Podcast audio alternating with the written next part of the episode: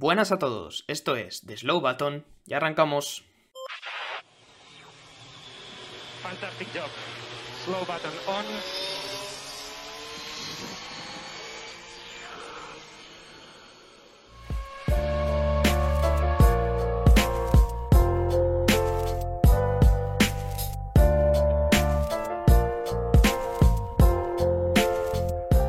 Hola, ¿qué tal? ¿Cómo estáis? Bienvenidos, bienvenidas una semana más al podcast de, The Slow Button. Hoy es 17 de julio, estamos en una semana un poco rara, en medio del verano, entre varios fines de semana en los que vamos a tener carrera, pero este pasado no hemos tenido y el podcast de The Slow Button, como cada semana, está aquí, está aquí para contar las últimas novedades del mundo de la Fórmula 1, pero está en un formato un poco distinto, eh, porque si no lo habéis notado, hoy me vais a ver, o mejor dicho, me vais a escuchar a mí solo. Eh, mis dos compañeros, pues bueno, por cuestiones de- del verano ¿no? y cuestiones de las vacaciones, no me van a poder acompañar, así que hoy defendemos el fuerte aquí un poco, pues bueno, como digo, yo solo, para traeros un poco las, las noticias, las novedades eh, que nos está trayendo el mundo de la Fórmula 1, que siguen ocurriendo en medio de este verano, con un poquito de silly season, con un poco de las mejoras de los equipos y sobre todo con lo que podemos esperar de cara a este fin de semana de cara al Gran Premio de Hungría, que como digo, pues este fin de semana sí que vamos a tener eh, carrera y por lo tanto pues traer un poco la, la previa ¿no? de lo que podemos esperar, como digo, este fin de semana.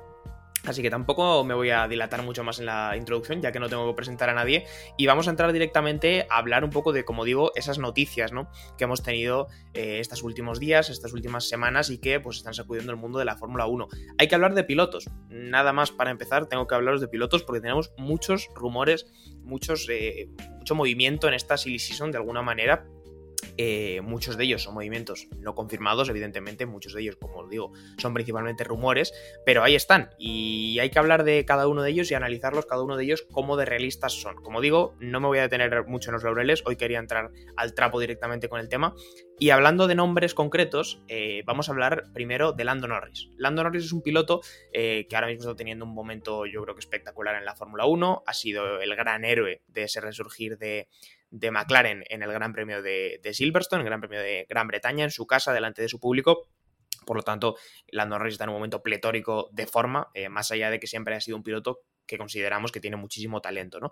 Eh, Lando Norris desde hace algunas semanas estaría en el foco de eh, la escudería Ferrari, sería un piloto con el que Ferrari habría contactado como digo, estos son rumores, esto es algo que no está confirmado, es algo que, bueno, de lo que se han escuchado algunas voces, pero que, como digo, no es nada confirmado. Habría tenido sus contactos con Ferrari para sustituir a quién, pues no se sabe, ¿no? Es lo que tienen los rumores, falta mucha concreción en este tema, pero se habla de que podría haber, eh, se podrían haber dado esos contactos con el equipo eh, italiano para un contrato del que no se sabría ni duración, ni cuándo empezaría, ni absolutamente ningún detalle más. Luego hay que hablar de Sainz, uno de los pilotos que tal vez podrían protagonizar esa salida de Ferrari para abrirle un asiento a Lando Norris. Sainz lleva desde hace mucho tiempo ligado eh, al proyecto de Audi. ¿Por qué motivo? Os preguntaréis. La verdad que no os puedo contestar. No sé exactamente cuál es el motivo por el que Sainz desde hace tanto tiempo, eh, o si hay un motivo concreto desde hace tanto tiempo, está tan ligado al proyecto de Audi. Pero no es la primera vez que oímos el nombre de Sainz sonando cuando eh, se habla del proyecto que Audi quiere empezar en la Fórmula 1 a partir de 2025-2026. Pero Sainz sería uno de los nombres que eh, pues el equipo eh, de reciente entrada o el equipo que va a llegar a la Fórmula 1 estaría planteando. En su momento también se habló de introducir a dos pilotos alemanes o una pareja de pilotos alemanes para tirar del producto nacional, pero Sainz siempre ha sido un piloto que ha sonado por ahí. Como digo, esto es un rumor bastante antiguo que cada X tiempo va ganando fuerza y que veremos si en el futuro se consolida. Por el momento, como todo lo que os voy a comentar, son rumores, y a mí el movimiento no me parecería bien porque supongo que al fin y al cabo significaría que de alguna manera Ferrari eh, pues no ha querido seguir contando con Carlos Sainz cuando creo que Carlos Sainz a día de hoy, y lo defenderé durante mucho tiempo, sigue haciendo un buen trabajo con lo que tiene en Ferrari. Y lo que tiene es que Ferrari no está en un momento puntero de forma para competir por victorias, a veces ni siquiera para competir por podios y también tiene que evidentemente Charles Leclerc a día de hoy, por mucho que haya gente a la que le cuesta reconocerlo, sigue siendo el primer piloto de, Ferrari y eso en ocasiones a Carlos no le genera nada, pero en otras ocasiones le genera molestias, le genera incomodidades y también tiene que lidiar con eso, ¿no? Para hablar de otros nombres, vamos a hablar de Alex Albon, Alex Albon ha estado en el foco en los últimos días porque ha salido una información de un periodista acreditado por la FIA que comentaba que Red Bull, eh, probablemente antes de hacer el movimiento de Daniel Ricciardo con su, con su llegada a Alfa Tauri por Nick de Vries, habría contactado con Alex Albon. Hay que recordar que Alex Albon es un piloto que ya pasó todo el ciclo de la Academia de Jóvenes de Pilotos de Red Bull, que pasó por Toro Rosso, que llegó al equipo principal de Red Bull entre 2019 y 2020, fue compañero de Max Verstappen y después salió eh, como ya sabemos, la trituradora de, pilotos de Red Bull funciona a muy altas velocidades y si no eres capaz de mantener el ritmo, pues es fácil que te caigas. Y es lo que le pasó a Alex Albon en su momento y fue sustituido en 2021 por eh, Checo Pérez. Alex Albon ya estuvo ahí y cuando Red Bull ha vuelto a llamar a su puerta, ahora que Alex Albon está empezando a consolidarse con un Williams que realmente es un coche de muy baja tabla, pues lo que les ha venido a decir es que no. Oye, yo, Alex Albon, no tengo ninguna intención de volver con, con Red Bull evidentemente la oportunidad es enorme, comparativamente hablando con lo que es Williams ahora mismo, eh, que Red Bull te llame, aunque solamente sea para volver al Alfa parece una oportunidad muy buena, pero lo que parece también es que Alex Albon tiene claro que no quiere volver a, la estructura del equipo Red Bull porque ya la ha conocido desde dentro y algo hay, algún motivo habrá que, pues os lo podéis imaginar que hace que Alex Albon no quiera volver a estar ahí dentro nunca más. Así que por el momento Alex Albon seguiría comprometido con Williams como su, primer piloto y con un rendimiento que, oye, creo que está siendo bastante bueno para lo que, como digo, puede hacer Alex Albon con un Williams que al final es un coche eh, de baja tabla, ¿no? Pero al final, bueno, es verdad que tiene un compañero rookie como es Logan Sargent, eh, que probablemente ahora que se ha ido Nick de Debris se convierte en el peor rookie de este año después de que Piastri haya demostrado mucho más. Entonces es verdad que Albon tiene las cosas un poco más fáciles, pero como digo, Albon por el momento no se quiere complicar la vida. Red Bull le habría contactado y la respuesta eh, del piloto británico tailandés habría sido que no, que no tiene ninguna intención de volver con Red Bull. Pero es que Albon también está en el foco de otro equipo. Eh, otro equipo que también se habría fijado en el talento de Albon, que creo que todos somos conscientes de que talento tiene, más allá de cuánto haya podido demostrarlo, es Ferrari igual que Ferrari habría contactado con Lando, no sé si se puede hablar de contactos con, con, con Albon, pero sí que se puede hablar de que, es un piloto que valoran positivamente en caso de que tuvieran que hacer algún reemplazo. En caso de que un Leclerc, en caso de que un Sainz abandone la estructura de Maranello, pues sí que se eh, valora que Albon sea un piloto para sustituirlo. O sea que lo, verían eh, con buenos ojos. Al final es un piloto joven, yo creo que un piloto con talento, un piloto que, que todavía se puede pulir bastante y que el día de mañana pues, puede ser un piloto sólido. No sé si lo veo un piloto para Ferrari a día de hoy, pero es posible que, quiero decir, si desde manera los han fijado en él, es porque algo le ven y algo saben que desde luego tiene. Y como último movimiento de toda esta lista de rumores que os quería traer así agrupados, ¿no? Para, hacer un poquito de contenido ahora que este fin de semana no hayamos tenido gran premio, hay que hablar de otro piloto de Ferrari. Como veis, Ferrari está un poco en el centro de, absolutamente todo, porque Leclerc ya desde hace tiempo suena para Mercedes. Eh, Leclerc es uno de los pilotos con los que Mercedes estaría más contento de cara a tener que sustituir el día de mañana a un Hamilton que puede estar llegando al final de su carrera. Es verdad que en las dos últimas temporadas ya se ha hablado pues, de que Hamilton podría estar llegando al final de su carrera, de que sí, de que no.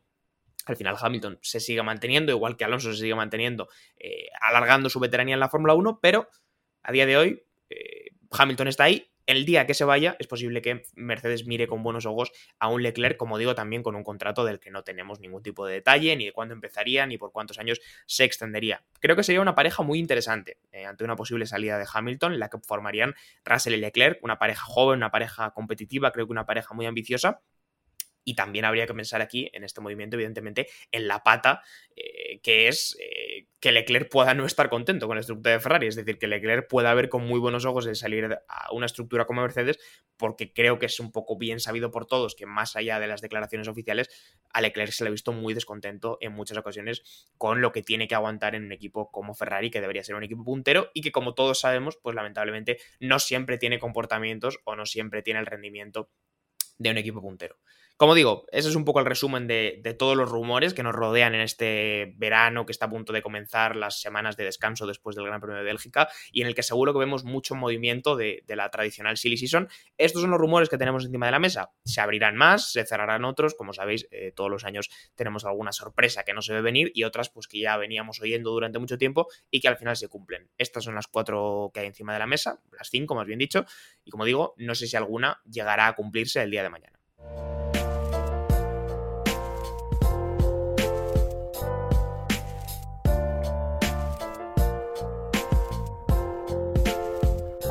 Dejamos el tema de los pilotos a un lado, nos metemos ya con el tema de las mejoras. Eh, la previa del Gran Premio de Hungría la vamos a hacer al final del episodio, pero sí que quiero hablaros de mejoras que van a llegar para este Gran Premio de Hungría. Y la primera, la, no, digo la única, pero sí la primera y la más notoria de todas, es que Red Bull, un equipo que está dominando el campeonato con un monoplaza que tiene una superioridad técnica muy alta comparativamente con el resto de coches, va a traer mejoras a este Gran Premio de Hungría y las malas lenguas, o no sé si las malas lenguas, pero al menos los rumores hablan de una posible mejora de hasta dos décimas. La gran pregunta que, me surge, que probablemente surge, que le surge a mucha gente que nos ha preguntado por Instagram, oye, ¿les hace falta? O sea, ¿Red Bull tiene necesidad de traer una mejora de dos décimas en el Gran Premio de Hungría? ¿Por qué no mejor centrar los esfuerzos en 2024? Bueno, Verstappen ya ha hablado del tema y Verstappen ya ha dicho que ya están centrando esfuerzos en 2024, pero al mismo tiempo, al parecer, al equipo Red Bull le da tiempo o le da margen de recursos técnicos y humanos para al mismo tiempo seguir trayendo mejoras en esta temporada y seguir aumentando eh, su ventaja. Creo que tampoco es una mala idea, porque en realidad estamos viendo que los equipos por detrás están teniendo grandes saltos de un gran premio para otro. Lo de McLaren entre los grandes premios de, de, Austria y Gran Bretaña ha sido el mejor ejemplo. Entonces, ante esos grandes saltos, yo creo que Red Bull también se quiere proteger y que no haya ningún susto, a pesar de que Verstappen domina el campeonato con muchísima soltura y muchísimos puntos y también el campeonato de constructores creo que lo tienen eh, más que asegurado de aquí a final de temporada, pero de alguna manera se quieren proteger y como digo, estas mejoras se supone que traerían eh, hasta dos décimas de, por vuelta para el equipo Red Bull en este Gran Premio de Hungría. Gran Premio de Hungría en el que están puestas las esperanzas del alonsismo más que en ningún otro sitio. Es un gran premio que desde el principio de temporada, desde que empezamos a entender un poco cómo funcionaba el Aston Martin, que el Aston Martin es un coche que necesita esa tracción, que necesita la curva lenta, que pues tal vez en la recta flojea más, que las curvas rápidas de Silverstone le iban mal, pues oye, Hungría estaba especialmente marcado en el calendario como ese gran premio en el que seguramente el Aston Martin podía dar un extra y combinado con las manos de Alonso, que es un circuito que en Hungría se siente especialmente cómodo, mejor dicho, un piloto que en Hungría se siente especialmente cómodo, pues nos podía dar una alegría.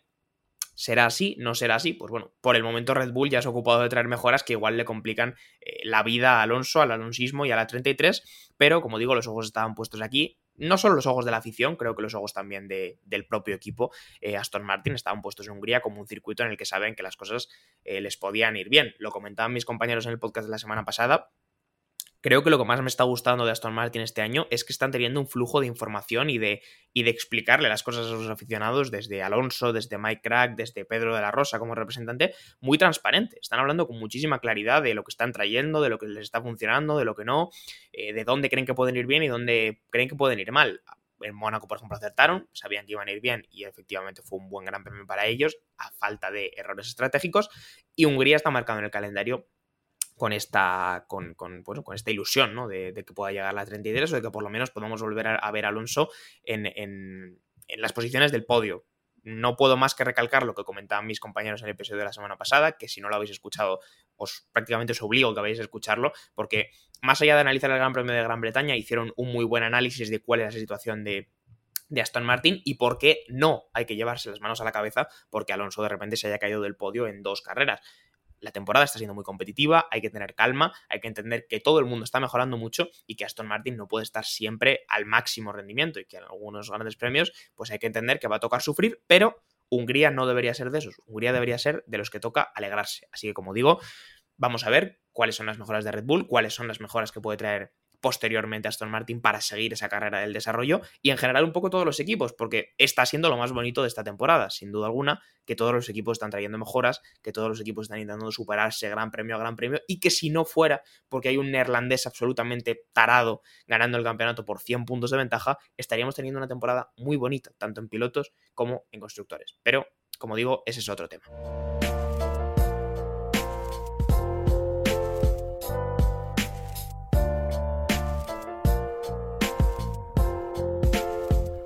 Hablamos ahora de ruido. Preguntaréis de ruido, ¿por qué de ruido? ¿no? De ruido, de motores, de V8, de V10, cosas que nos suenan bien a los aficionados de la Fórmula 1. Y es que Stefano Domenicali, el CEO de la Fórmula 1, eh, ha hablado en los últimos días sobre la posibilidad de que la Fórmula 1 volviera a los motores atmosféricos. No es la primera vez que Domenicali abre esta puerta, no es la primera vez que hablan de que de cara a 2026 la Fórmula 1 está valorando cómo podría hacer para hacer eh, la Fórmula 1, nunca mejor dicho, más atractiva para los aficionados. Y una de las grandes proclamas, una de las grandes peticiones que tienen muchos de los aficionados de la Fórmula 1 es que vuelva el ruido, que vuelvan a sentir los motores eh, pues que veíamos antes de que llegara la reglamentación híbrida. La reglamentación híbrida nos ha dejado con unos motores turbo híbridos de bloques realmente pequeños, V6, eh, pequeños, entendedme, sigue siendo un bloque V6, pero es un bloque de combustión pequeño con mucha parte de, de, bueno, de, sistema eléctrico y el camino que estaba siguiendo la Fórmula 1 de cara a 2026 era aumentar aún más la importancia de ese sistema eléctrico en un camino pues que de alguna manera no contentaba a muchos aficionados de la Fórmula 1 que al final pues veían que, el derrotero era prácticamente convertirse en una Fórmula E 2.0 y, alejarnos aún más del concepto puro de la Fórmula 1 eh, que como digo más allá de marketing, más allá de, los intereses comerciales, y esto lo hemos defendido siempre aquí en The Slow Button, la Fórmula 1, eh, a nivel de medio ambiente, a nivel medioambiental, eh, pues hace grandes esfuerzos por vender que, está muy involucrada, que está muy preocupada, y eso es algo que está muy bien, porque al final creo que el mundo a nivel social ese cambio se está dando y la Fórmula 1 tiene que estar a la altura. Pero nunca hay que olvidarse que el mayor gasto de emisiones de carbono de la Fórmula 1 siempre estará en la logística, siempre estará en los desplazamientos, siempre estará en un calendario que aunque lo intentan optimizar, siempre tiene grandes saltos y obliga a miles de kilos de material y miles de kilos de transporte a moverse entre Canadá y Europa y luego volver, o viceversa. Por mucho que se optimice el calendario, y se supone que de cara a 2024 lo hemos optimizado, el gran gasto eh, de emisiones de carbono de la Fórmula 1 siempre va a estar ahí, no por los coches corriendo en pista. No sabría deciros el porcentaje exactamente a día de hoy, pero es un porcentaje pequeño, el de los coches corriendo en pista, a nivel del porcentaje total de emisiones de carbono que produce la Fórmula 1. Sigue siendo el gran bloque eh, las emisiones que se producen en los transportes. Entonces, como digo, se abre una puerta con esto, y es la puerta de la que habla Stefano Domenicali. Si en 2026 estamos hablando de trabajar con combustibles sintéticos, combustibles con una huella de carbono baja, combustibles reciclados incluso, pues se abre una puerta para que si podemos mejorar nuestra sostenibilidad o nuestra imagen de sostenibilidad por ahí, podemos recuperar algo que perdimos en el pasado y que muchos aficionados están pidiendo. Y eso sería la vuelta de los motores atmosféricos.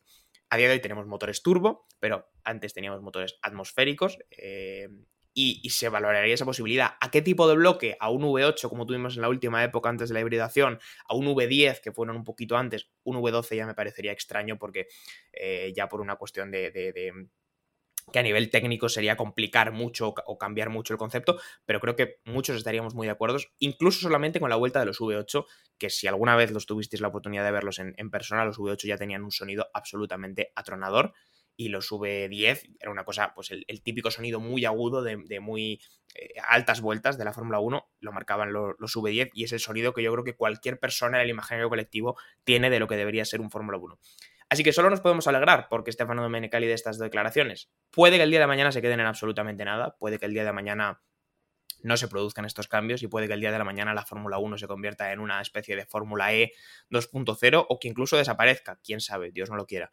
Pero por lo menos se ve que hay una intención, por lo menos se ve que hay una necesidad y por lo menos se ve que los grandes altos cargos de la Fórmula 1 están mirando y están diciendo, oye, el aficionado medio quiere esto, vamos a intentar proveérselo, vamos a intentar dárselo de alguna manera, porque parte de la emoción de las carreras, joder, también está en el ruido.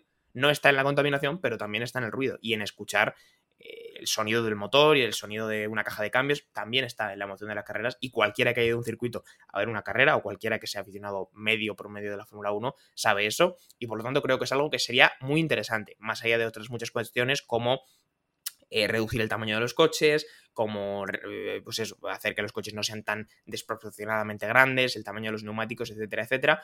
Muchas de esas cosas pueden ser más complicadas por cuestiones de seguridad, pero la de los motores me parece que es un tema que si realmente hubieran interés y realmente hubiera ganas de, de, hacer eso y de corregir el tema de la sostenibilidad donde realmente es importante, que es en la logística, pues realmente se, se podría hacer. Así que, como digo, dejamos ese tema ahí, pero yo creo que solamente podemos ilusionarnos con que en 2025 o 2026, quién sabe, igual eh, volvamos a escuchar la Fórmula 1 de antes.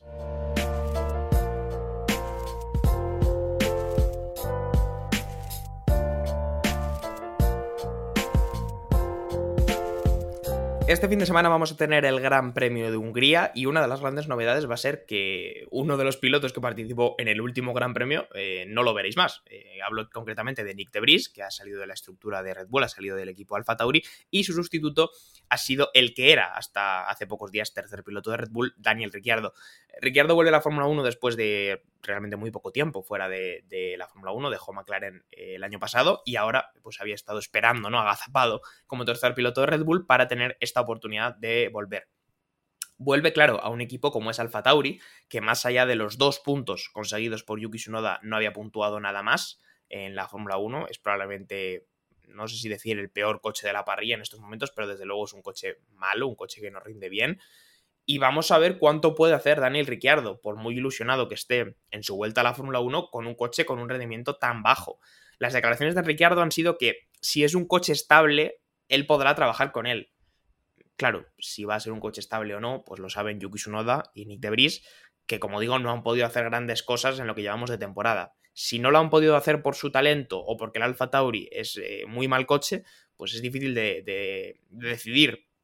Pero yo creo que, aunque sabemos que Daniel Ricciardo ha sido uno de los grandes talentos generacionales, con una habilidad espectacular para adelantamiento, para frenar tarde, con este Alfa Tauri va a tener muy complicado hacer algo y espero realmente, lo único que me da miedo es que Ricciardo, que puede estar muy ilusionado, como digo, con su vuelta, como es normal, se lleve una desilusión muy grande, porque volver a un coche que tiene un rendimiento tan malo es bastante posible que le desanime mucho. No sé si también de alguna manera, pues hombre, esto Ricciardo lo entiende como un escalón, un escalón que hay que subir para seguir ligado a Red Bull y quién sabe si el día de mañana eh, Red Bull no quiere seguir contando con Checo Pérez, pues tal vez poder estar ahí, ¿no? Poder estar llamando a la puerta.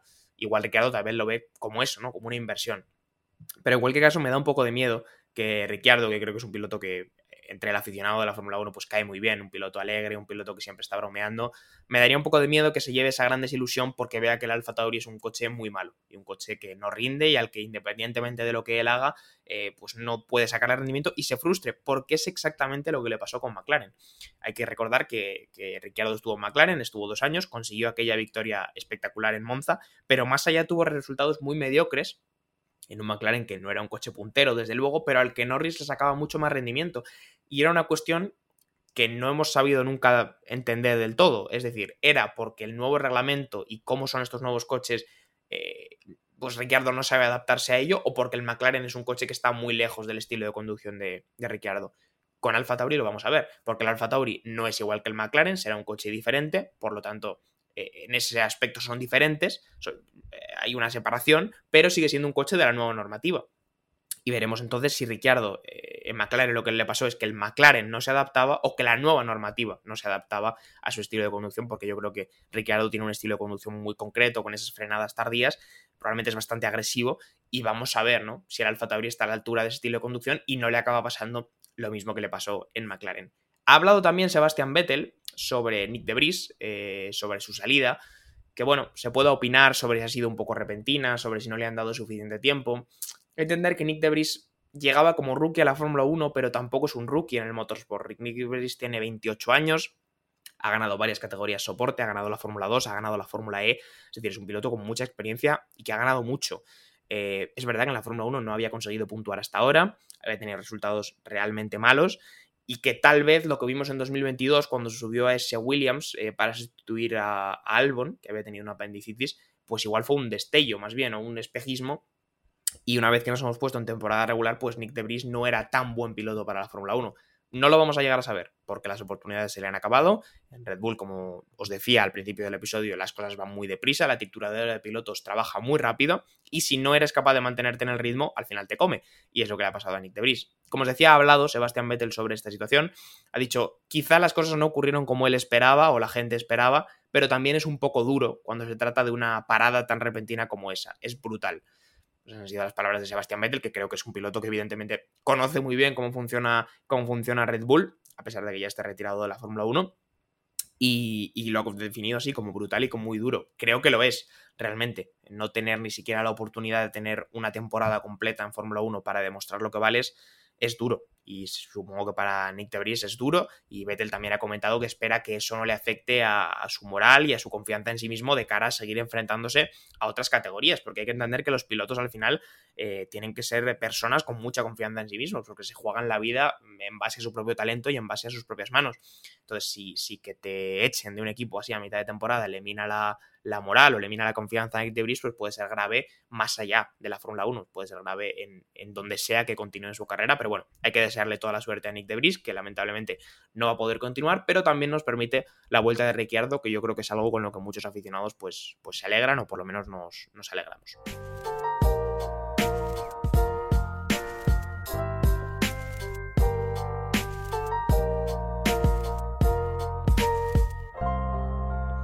Y como lo prometido es deuda, pues vamos a terminar este episodio hablando un poco del Gran Premio que se avecina, el Gran Premio de Hungría, que como digo llega este fin de semana. Va a ser un Gran Premio de formato estándar, no tenemos formato al sprint, eso llegará la semana que viene, la semana siguiente, eh, con el Gran Premio de Bélgica, en el que sí que habrá, pero el Gran Premio de Hungría va a ser un Gran Premio con formato normal.